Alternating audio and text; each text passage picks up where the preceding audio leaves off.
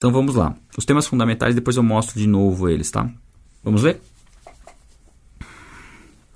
Amados, não acreditem em todo espírito, mas ponham-no à prova para ter certeza de que o espírito vem de Deus, pois há muitos falsos profetas no mundo. Aqui, João está alertando em relação a falsos profetas, a engano. Quando ele fala espírito, ele não está falando de um espírito que está sem um corpo, né? se manifestando como um fantasma, por exemplo. Está falando de pessoas que estão agindo sob influência de espíritos malignos, né? de demônios. E essas pessoas, elas é, pro, promovem o engano, são os falsos profetas. Não? Ponham-no à prova. E como a gente põe à prova alguém? Na verdade, é difícil você pôr à prova alguém. O que você põe à prova é o ensino dessa pessoa, porque nós não fomos chamados para julgar as pessoas, mas fomos chamados para julgar os ensinamentos. Tá? Isso já de cara já é importante a gente já frisar, tá? Ah, não julgueis, então não posso julgar nada, não posso julgar as religiões. Sim, você pode julgar as religiões. O que você não pode julgar é o membro dessa religião, é a pessoa em si, né? No sentido de condená-la, ou enfim, você não sabe qual é o contexto que ela está vivendo, se ela está sendo enganada, se ela está falando a mentira de propósito, né? Se ela está, está sendo, enfim, enfim uma, um falso profeta. Mas a doutrina da religião, assim, o ensinamento né, da religião, ele tem que ser julgado à luz da palavra. Se nós cremos que Deus é o Criador de todas as coisas e que inspirou as Escrituras, se nós temos essa convicção de que a Bíblia é a palavra de Deus, então todo ensinamento tem que ser analisado à luz das Escrituras. Não dá para a gente abrir mão disso. Porque se a gente abrir mão disso, qual vai ser a nossa segurança? Se a Bíblia não diz a verdade, o que diz a verdade? E aonde nós vamos encontrar essa verdade?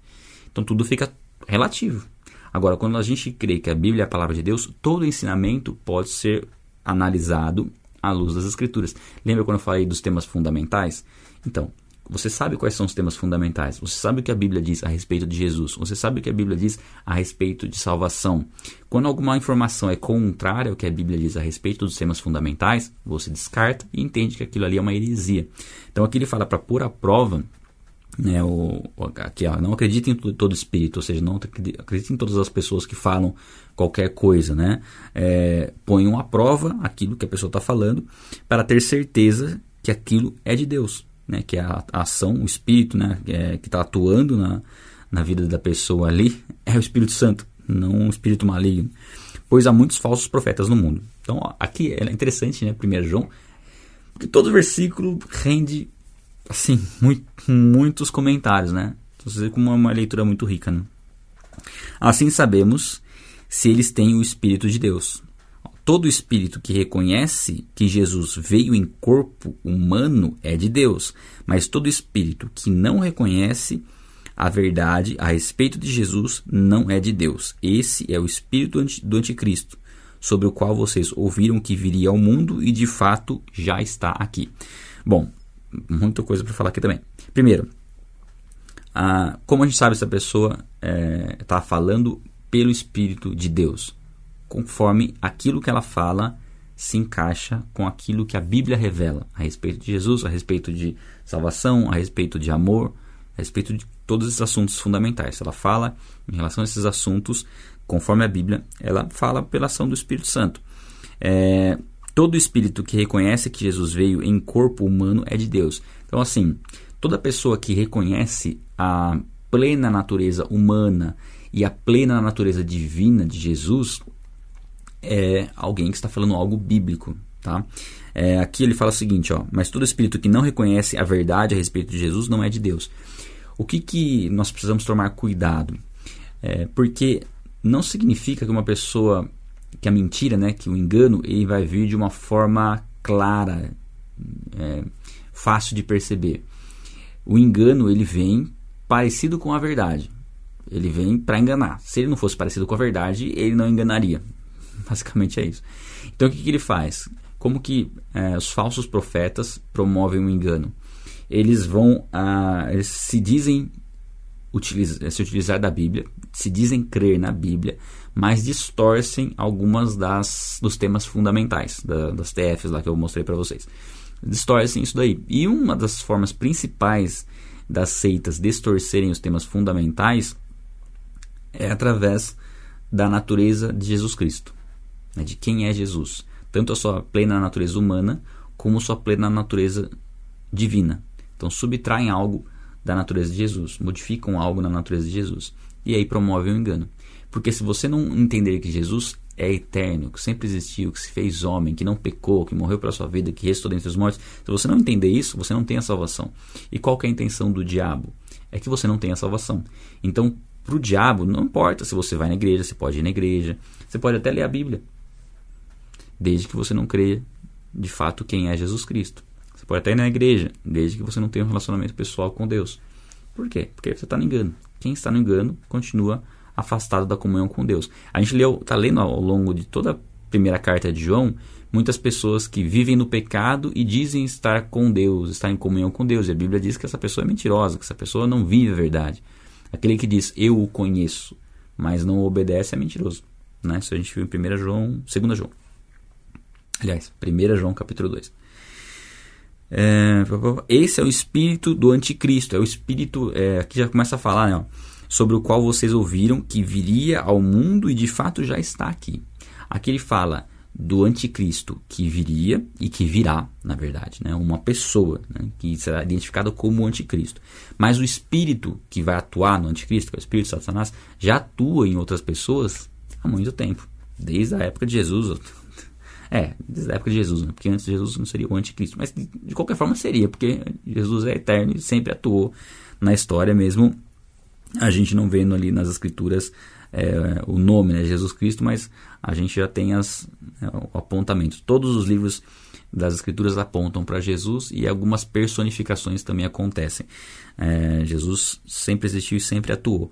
E o anticristo, né, aquele que é contra né, a, a, Jesus, né, o, o anti, antes vem disso, né, de ser contra, ser contrário, ele já atua, esse espírito já atua, não, já atuava ali nos fariseus, já atuou muito na igreja primitiva. Né, a gente consegue perceber por essa carta de João e outras cartas também de Paulo, quantos né, anticristos, não o anticristo ou anticristo, mas pessoas influenciadas por esse espírito né, de anticristo, atuaram ao longo da história e tentaram distorcer as doutrinas bíblicas. Inclusive, a gente percebe na, nessa carta de João uma forte, uma, um forte viés apologético. Apologético é a defesa da fé, né? De, pre, de, de trazer informações para a igreja, para a igreja se defender dos falsos mestres. A Bíblia traz inúmeras, é, inúmeros alertas para que nós possamos nos defender e estar atentos a falsos mestres. A fé cristã é uma fé racional ela não é uma fé cega, é uma fé racional. Porque se fosse uma fé cega, a gente poderia ser suscetível a qualquer tipo de informação e ser enganado muito fácil. Mas não, se a pessoa traz uma informação, nós temos como pegar essa informação, temos como olhar para o texto e ver se essa informação é bíblica ou não. Tá? Isso é perfeitamente possível. Mas para isso, mais uma vez, nós temos que conhecer os temas fundamentais, senão a gente não, não consegue ter esse discernimento.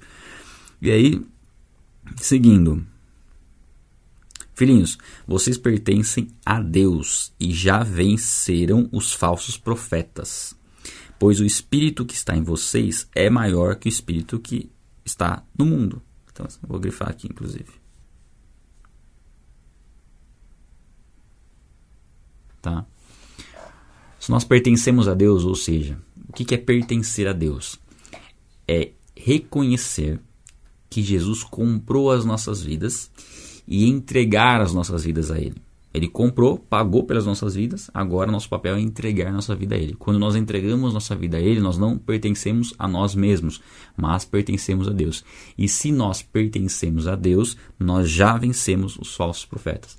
Nós já temos o Espírito Santo habitando em nós, que vai nos dar o discernimento e a sabedoria necessária para rejeitar todo ensinamento contrário. Basicamente é isso, tá? E o Espírito que está em nós é muito maior do que o Espírito que está no mundo. Né? A sabedoria que há em nós é muito maior do que a sabedoria que há no mundo. Então, se nós estamos em Cristo, a Bíblia diz: todo, todo, é, todo aquele que nele confia jamais será confundido, jamais será enganado. Então, confie que você está caminhando com Deus. Eu não tenho condições de te enganar, porque você está com o Espírito Santo habitando dentro de você. E é o Espírito Santo que vai testificar a verdade, não só de uma forma na sua mente, né, que ó, testificou que está falando a verdade. Mas quando você vai conferindo as escrituras, aliás, você está lendo aqui com a gente as escrituras e está conferindo que aquilo que eu estou falando está de acordo com a Bíblia. Se alguma coisa eu falar que não estiver de acordo, o Espírito Santo vai te mostrar. Isso aqui que ele falou não está de acordo com as Escrituras. Se eu estiver falando alguma coisa é, é, contrária aqui, alguma heresia. Espero não falar heresia nenhuma, tá? A gente sempre tem esse cuidado. Eu creio que. Uh, vou insistir um pouco nessa questão, mas é importante. Estudar os temas fundamentais nos ajuda a evitar heresias né? e engano. Porque aí você não vai tirar só a interpretação do texto. Você sabe o que, que a Bíblia diz toda a Bíblia diz a respeito daquele assunto. Então você não pega um versículo sozinho e fala assim, a Bíblia diz isso por causa desse versículo, tá? E os outros todos, né? Tem que ter um contexto. Estes, é, eles pertencem a este mundo, portanto falam do ponto de vista do mundo e o mundo os ouve. O mundo vai ouvir aqueles que não são de Deus porque é o que eles querem ouvir. Muitas pessoas não, não estão dispostas a ouvir a verdade. Elas estão dispostas, estão querendo ouvir algo que as agrade. Né? O engano normalmente ele vem com uma aparência bem atraente, né? o engano. Ele vem seduzir as pessoas de uma forma que faz com que elas se sintam à vontade, se sintam bem. Então, muitas ideologias e religiões têm um propósito ou de trazer um terror para a pessoa, no sentido de que se ela não tiver naquela religião ou não pensar daquela forma, ela não tem salvação. Isso é um terrorismo que é feito pela religião. O outro é o oposto. É uma forma de trazer uma alegria, né? Uma, por exemplo, ah, o pecado não existe, né? É, Deus é amor, todos os caminhos levam a Deus, enfim, tem algumas ideologias nesse sentido, né? E vão ser atraentes para você ter como um pensamento que te vai te dar vazão para você poder continuar no pecado sem achar que o pecado é pecado de fato, né? E o outro extremo, não, é que tudo é pecado, né? que existe uma religiosidade muito grande.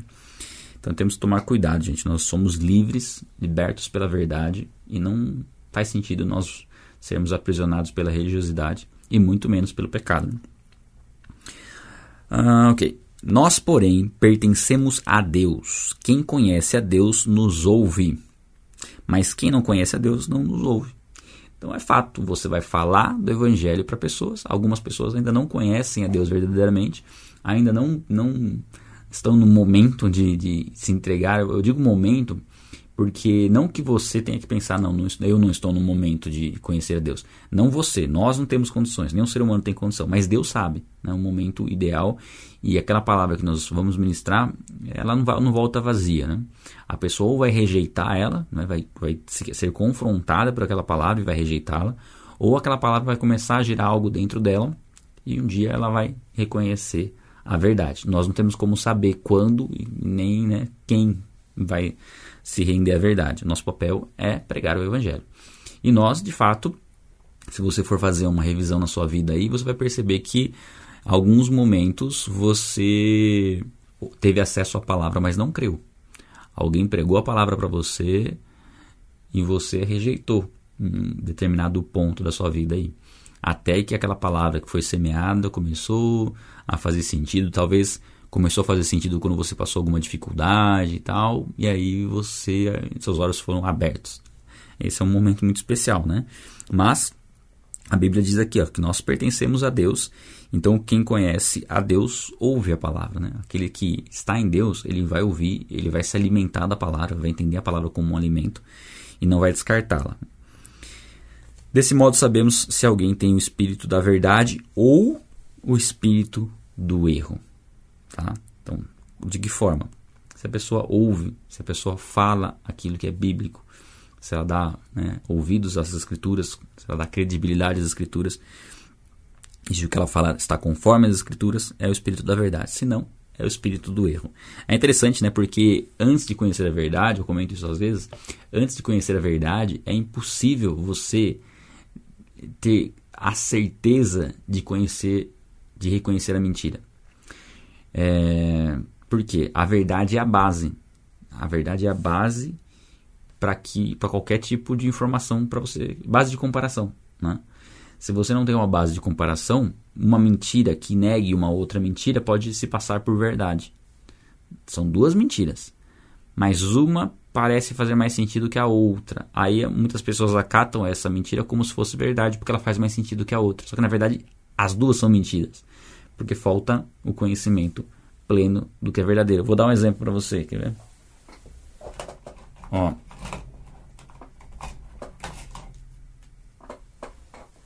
A caneta que eu estou segurando na mão. Ela é azul ou vermelha? Escreve aí no chat. Não estou mostrando, né? Escreve aí.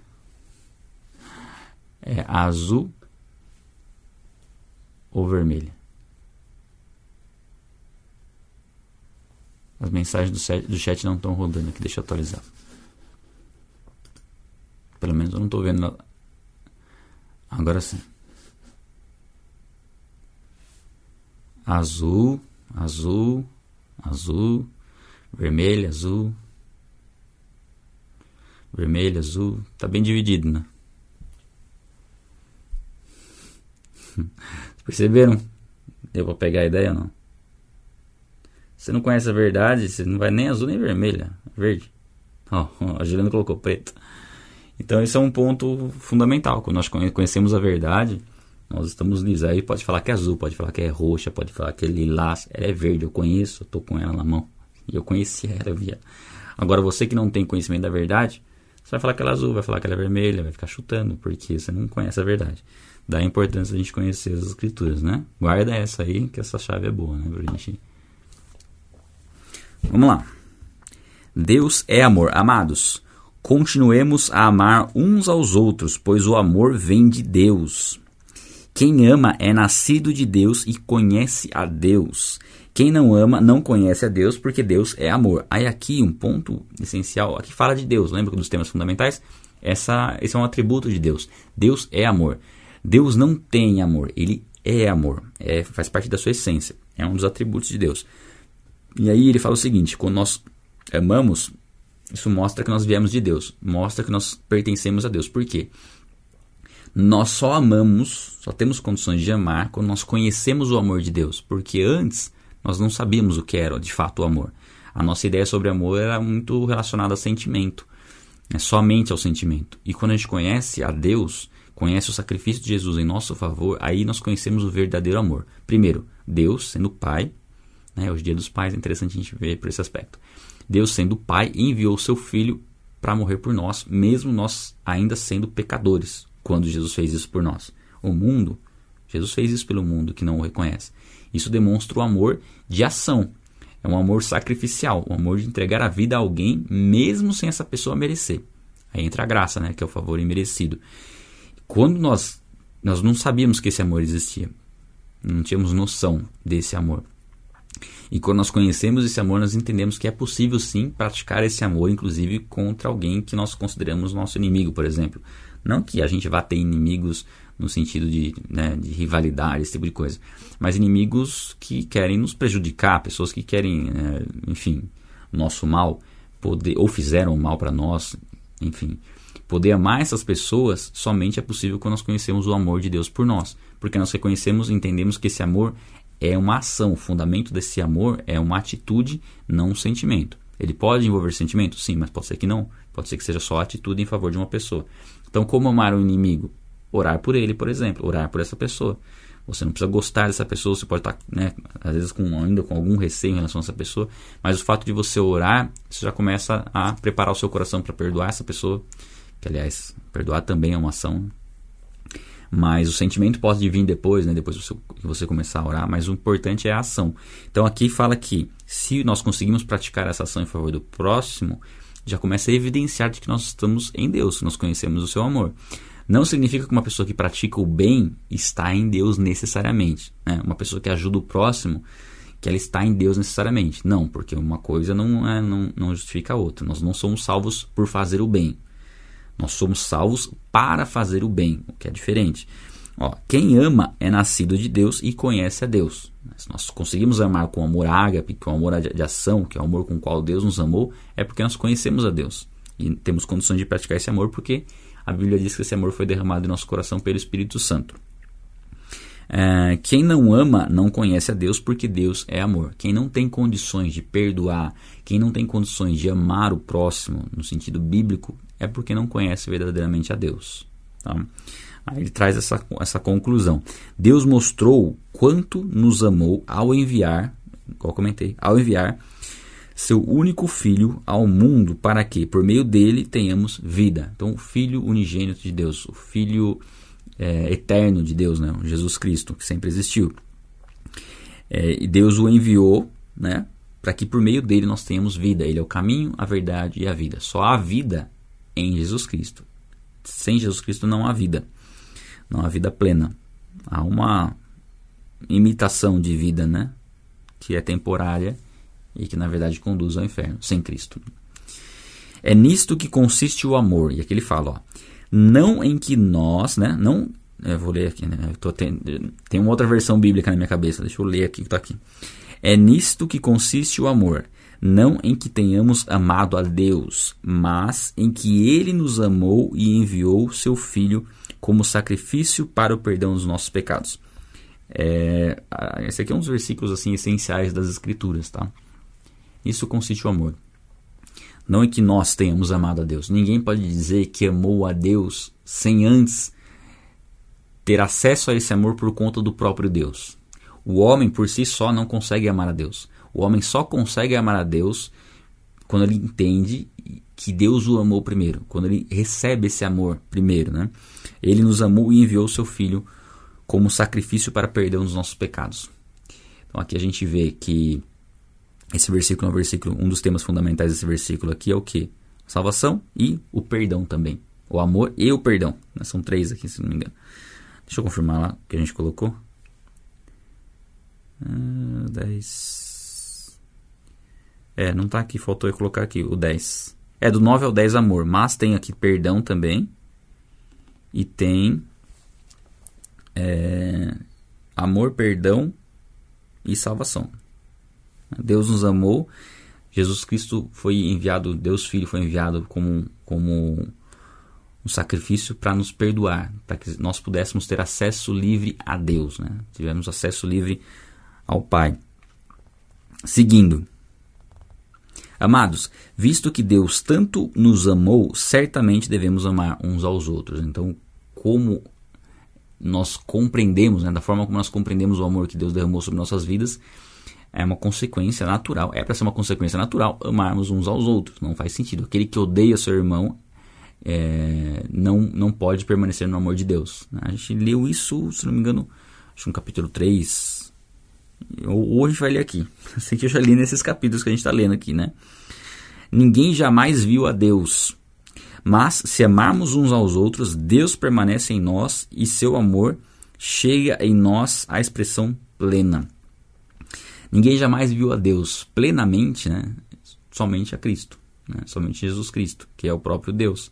O homem viu algumas manifestações parciais da revelação de Deus, mas ver o próprio Deus ninguém viu. Mas aqui diz o seguinte: mesmo sem vê-lo, quando nós amamos uns aos outros, Deus permanece em nós e seu amor, é, seu amor chega em nós, a expressão plena. Ou seja, o fato de é, percebermos a capacidade de amar o próximo é uma das evidências de que nós estamos em Deus. Tá? A, gente comentou ontem que o Espírito Santo testifica né, que nós estamos em Deus. E o fato de nós queremos caminhar em obediência, né, termos o desejo de servir a Deus, já, já demonstra que o Espírito Santo está habitando em nós. Já é uma das evidências né, que nós podemos ter. E o fato de nós termos condições de amar o próximo, de fazer algo em favor do próximo, como obediência, mesmo sem estar com muita vontade de fazer, esse é um ponto importante, demonstra que o Espírito Santo habita em nós. É, é, é, é bem legal, presta bem atenção nisso.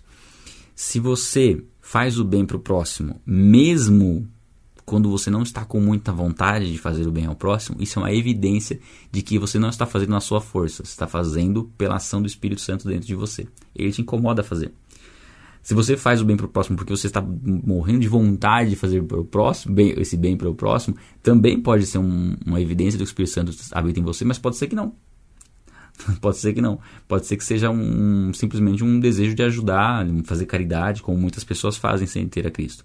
A evidência da habitação né, plena, da habitação do Espírito Santo, é quando mesmo sem vontade de fazer algo, você faz porque você entende que aquilo é correto e você percebe que tem algo dentro de você, alguém dentro de você, te falando, ó, faz isso aqui. E você está meio que não querendo fazer, mas no fim a voz dele prevalece. Isso é uma das evidências de que você está em Deus. Interessante isso, tá? Guarda bem isso também. Tá? Você não tem que fazer as coisas somente quando você tem vontade, não. Porque às vezes você sabe que você tem que fazer, o Espírito Santo está te incomodando, você faz mesmo sem ter vontade.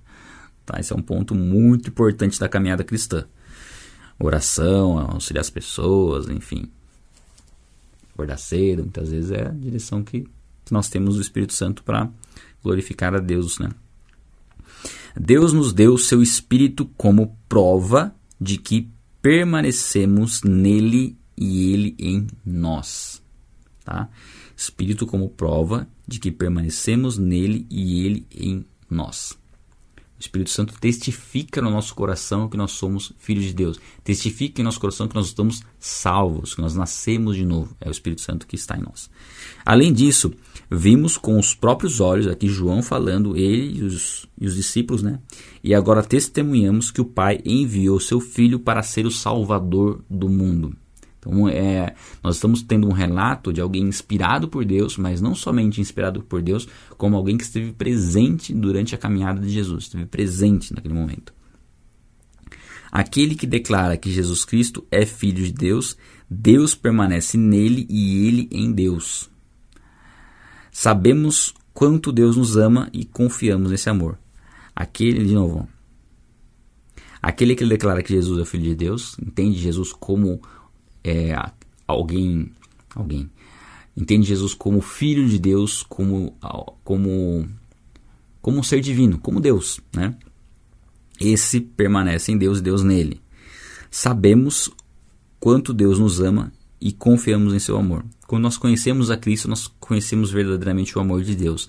E nós sabemos desse, desse, amor por conta do que Jesus fez por nós. E aí nós confiamos nesse amor, porque o que Jesus fez por nós é algo sendo Deus, se fez homem e morreu por nós, como não confiar nesse amor, né? Deus é amor e quem permanece no amor permanece em Deus e Deus nele. Eu gosto muito dessa passagem aqui porque ela fala o seguinte: ó, Deus é amor, a essência de Deus é amor. E às vezes a gente pensa assim, tá, mas por que há condenação? Por que há o um, um inferno, por exemplo, que é, um, né, que é um lugar de sofrimento, se Deus é amor? Exatamente por conta disso, porque Deus é amor. É, não sei se você já parou para pensar isso, mas se Deus é amor, se alguém não está em Deus, ela não tem como desfrutar do amor. Não há possibilidade nenhuma de uma pessoa querer passar a eternidade sem Deus e desfrutar do amor. Então, uma vez que ela rejeita a Deus, ela está rejeitando o amor. A consequência, ela não pode esperar nada diferente do inferno após a sua vida terrena porque ela já vai enfrentar consequências difíceis aqui na vida, talvez, talvez. É, ela, e a gente vê bastante isso, a ação do diabo, né? De manter a pessoa numa condição tranquila para que ela permaneça longe de Cristo. O diabo, ele tem estratégias para promover o engano. Então, uma pessoa que está longe de Deus, o diabo não tem razão para ficar incomodando essa pessoa. Olha só. Porque para ele está ótimo do jeito que está. Essa pessoa está longe de Deus, se ela morrer está condenada. Então o diabo deixa ela quietinha ali. Como ele é homicida e ele não consegue, ele não suporta o ser humano, é, a tendência é que ele atue contra essa pessoa, a, a, chega um momento perca a paciência, vamos dizer, e atue contra essa pessoa e Deus muitas vezes usa a situação que o diabo tentou fazer contra essa pessoa para que essa pessoa reconheça a Deus e seja salva. Isso, isso, isso pode acontecer. Mas via de regra, o que? Satanás ele mantém a pessoa no engano, muitas vezes de uma, de uma forma confortável, porque essa pessoa não está em Deus, então ela não tem como desfrutar do amor de Deus. Uma pessoa que morre sem estar em Deus, ela vai permanecer sem estar com Deus. E se somente Deus é amor, o que, que essa pessoa pode esperar? Né? Nada diferente do inferno. Então esse é um ponto. Tá? Deus é amor, quem permanece em Deus, permanece, é, permanece no amor, permanece em Deus e Deus nele. Por isso nós temos que permanecer no amor. À medida que permanecemos em Deus, nosso amor se torna mais perfeito, se aperfeiçoa. Então, o relacionamento com Deus vai aperfeiçoando esse amor. O que nós estamos fazendo? Incentivando vocês a, a, a orarem e fazerem essa leitura bíblica. Incentivando vocês a desenvolverem um relacionamento com Deus que vai fazer com que vocês sejam, nós sejamos, né, através disso, aperfeiçoados no amor, na prática do amor. E quanto mais nós estivermos aperfeiçoados na prática do amor, mais nós estaremos servindo a Deus. E quanto mais nós estivermos servindo a Deus, mais nós teremos a vida plena. E quanto mais nós tivermos essa vida plena, maior será a nossa recompensa na eternidade, porque nós estaremos fazendo aquilo pelo qual nós fomos criados, estaremos cumprindo o nosso chamado, nosso propósito de vida. Olha só como uma coisa é consequência da outra e tudo começa pelo relacionamento com Deus. Oração, leitura da palavra. Assim teremos confiança no dia do julgamento, pois vivemos como Jesus viveu neste mundo. Eu vou grifar isso aqui. Nós teremos, nós sabemos que haverá uma prestação de contas. Isso é fato, a Bíblia deixa, deixa claro em relação a isso. O próprio Espírito Santo testifica no nosso coração né, que haverá um juízo. Então nós sabemos que haverá uma prestação de contas. Quão gostoso é nós estarmos fazendo o que precisa ser feito e estarmos despreocupados com essa prestação de contas. Despreocupados no sentido de não temerosos, mas preocupados. Não sei se é preocupados, mas no sentido de produzir algo e ter algo a ser entregue a Cristo né, quando nós o encontrarmos. Então isso é importante. Eu não sei quanto a você, mas por exemplo, dia de prova na escola, quando eu tinha estudado, às vezes, às vezes chegava na, na classe, né, tinha prova, um tal dia. E aí, uh, vamos imaginar um. Quando, né? Imaginar não, vou lembrar, né? Quando eu não estudava para a prova é, e a professora chegava e ia aplicar a prova, primeiro eu não queria muito ir para a escola naquele dia, não tinha aquele desejo de acordar cedo e ir, porque eu não tinha estudado. Segundo, que eu ficava torcendo para adiar a prova. E se a, pessoa, a professora falasse assim, ó, a prova vai ser adiada, vai ser no outro dia, às vezes acontecia. Era uma alegria imensa, porque você falava, nossa, agora eu vou poder estudar para a prova, né? Mas depois acabava não estudando. Mas, quando você estudava para a prova, não sei se você costumava estudar, eu estudava, né? Até uma certa idade estudava bastante, depois eu comecei a relaxar. Mas eu lembro que eu acordava com vontade de ir para a escola, porque eu estudei, eu quero fazer a prova. Chegava lá, eu queria fazer a prova. Quando a, pessoa, a professora cancelava a prova, Falou, não, como assim? Eu quero fazer a prova, eu estudei, né? Todo mundo feliz, quem não estudou, e quem estudou queria fazer a prova. Porque você estava preparado para aquele momento. Então é um pouco desse sentimento né, que nós temos que buscar desenvolvê-lo. Se nós estamos caminhando em obediência, caminhando em amor, lendo a palavra, praticando, nós ansiamos pela vinda de Cristo. Isso não é um terror para nós, é uma alegria. Não vejo a hora de, de, de, se encontrar com Cristo.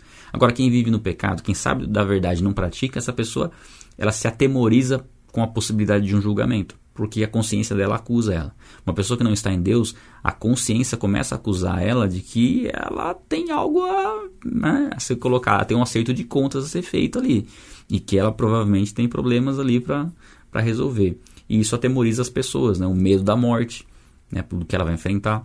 Então, estar em Cristo, estar na prática do amor, em obediência a Deus, que amar a Deus é obedecê-lo, tá?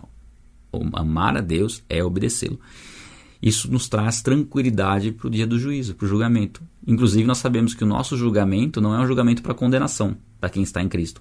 É um julgamento para galardão, para ter as recompensas eternas que Jesus vai nos dar. Eis que vem em breve e a minha recompensa está comigo e eu retribuirei a cada um de acordo com o que fez, diz lá em Apocalipse.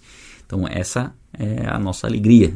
Então, caminhar com Deus, você vai, você vai é, ter que renunciar a muitas coisas no mundo mas essa renúncia, ela se torna simples de ser feita quando nós comparamos com a sensação, somente a sensação de estar em Cristo, de estar caminhando na verdade. Nenhuma sensação que drogas, enfim, qualquer tipo de substância ou, ou qualquer tipo de prazer que você possa ter na vida substitui a paz que excede todo entendimento por ter paz com Deus e saber que na no momento que formos encontrar com Ele, é, nós temos amizade, estamos permanecendo no amor dele e seremos recompensados por ele. Né? Então aqui esse, essa passagem nos deixa, nos deixa claro essa questão. Né? Temos confiança no dia do juízo, pois vivemos como Jesus viveu nesse mundo. Como Jesus viveu? É, é, separado do pecado. E nós vivemos separados do pecado. Eventualmente nós pecamos, porque nós não somos como Cristo de maneira perfeita. Né? Jesus Cristo não pecou, nós pecamos, mesmo porque ele foi para a cruz por conta do nosso pecado e da nossa incapacidade de deixar de pecar, mas pecado se torna algo que não, não, não nos aprisiona mais. E toda vez que nós confessamos diante de Jesus, nós somos perdoados, nós lemos isso. Mais uma vez, isso não é uma licença para pecar, porque uma vez que nós fomos libertos do pecado, não faz sentido voltar ao pecado. Quando nós voltamos ao pecado, nós não estamos permanecendo no amor de Deus, e aí vai vir aquela aquela culpa e não, não vai haver essa confiança né, de se chegar diante de Deus e a tendência é a gente se esconder e não ser luz no mundo, né, como Jesus nos chamou para ser. Esse amor não tem medo, pois o perfeito amor afasta todo o medo. Se temos medo é porque tememos castigo, e isso mostra que ainda não estamos experimentando ainda não experimentamos plenamente o amor. É...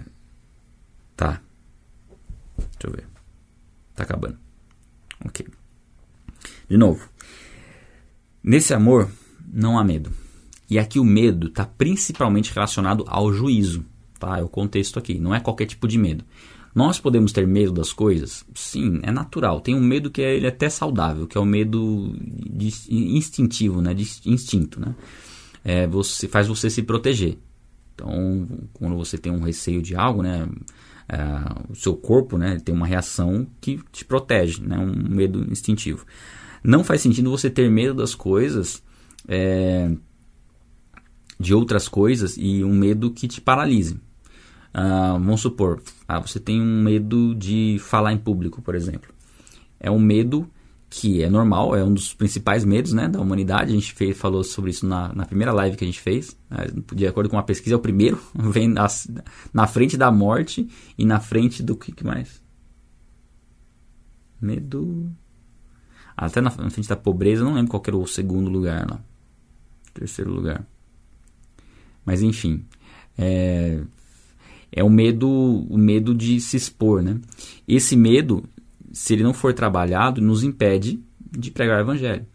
É um medo que paralisa. Por isso que o amor vai inclusive atuar contra esse medo. Porque uma das coisas, né, até uma dica legal aí já pequenininha sobre falar em público, é a perspectiva. Quando você entende que o propósito de você falar em público não é você, são as pessoas, que é as pessoas serem abençoadas por aquilo que você fala, e se você ficar se preocupando com o que elas estão pensando de você, você não está agindo com amor, você está se preocupando com a sua reputação, aí você vai ter mais dificuldade de falar em público. Agora, quando você vira a chavinha e entende que o falar é por amor, aí você compreende que não importa a, o que vão pensar de você, importa a mensagem que você vai transmitir, já muda de figura. Então, sim, o amor vai nos livrar de todos os tipos de medo, menos o medo instintivo, que é o medo né, comum, né, normal.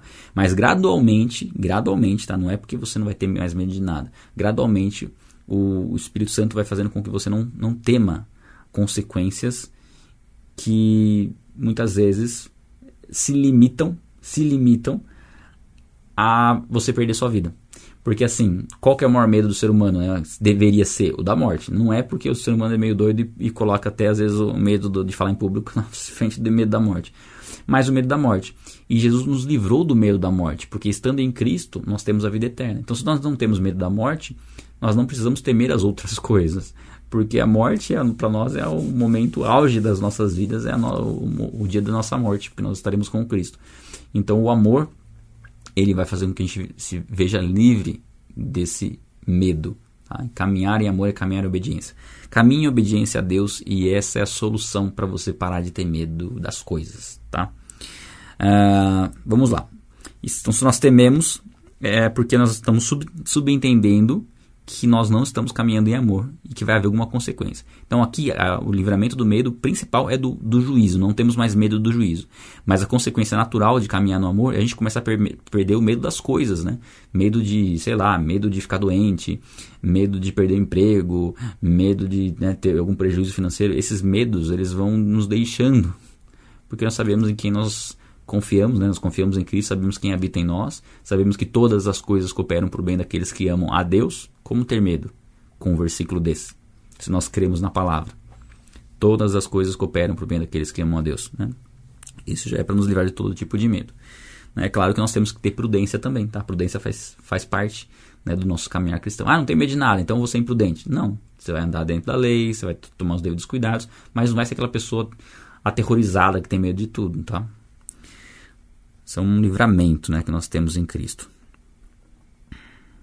Então, se a gente está tendo medo é porque a gente não está plenamente desfrutando desse amor de Deus. Nós amamos porque Ele nos amou primeiro. A gente já comentou sobre isso. Só temos condições de amar porque Ele nos amou primeiro. Se alguém afirma amo a Deus, mas odeia seu irmão, lembra que eu falei que tinha lido? Eu li aqui. Se alguém diz, afirma amo a Deus, mas odeia seu irmão, é mentiroso. Pois se não amamos nosso irmão, a quem vemos, como amaremos a Deus a quem não vemos? Essa é forte, né? Quem ama, mas odeia, na verdade não ama. Na verdade não conheceu a Deus. Então o ódio pelas pessoas não vem de Deus. O amor sim. E lembre-se, amor, que a gente está falando aqui, não tem só base no sentimento, mas na ação em favor de uma pessoa. Ah, se você vê uma pessoa na sua mente agora que você odeia, é... aí você fala assim, poxa, então não, eu não, não tô salvo, eu não me converti. Não necessariamente, você está tendo conhecimento, talvez hoje, do que de fato é o amor. Então o que, que você vai fazer? Você vai orar por essa pessoa. Se tem uma pessoa que você lembrou aí que você não suporta ela, o que, que você vai fazer? Orar por ela. O que, que você vai estar tá fazendo através dessa oração? Demonstrando seu amor por ela, apesar de não gostar dela. Ah, eu vou começar a sentir algo bom por ela depois que orar? Talvez sim, talvez não. Mas persevere que com o tempo você vai começar a perceber que sim, o sentimento acompanha a atitude, tá? E aí, como a gente vai falar que ama a Deus se a gente não, não consegue demonstrar amor pelo próximo, né? não tem misericórdia do próximo? Nós vemos uma misericórdia de Deus tão grande para conosco e não conseguimos agir com misericórdia para o próximo, tem algo estranho aí, talvez não, não haja compreensão verdadeira de quem Deus é, verdadeiramente. Né? Ele nos deu este mandamento: quem ama a Deus, ame também seus irmãos. Então, o amor ao próximo é uma das maiores evidências de que nós estamos em Cristo. É o amor incondicional, não é amar aqueles que te amam, é amar inclusive os seus inimigos, né? aqueles que te odeiam. Esse amor ao próximo é o que evidencia que nós estamos em Cristo e é o que dá testemunho para que as pessoas vejam quem verdadeiramente Jesus é.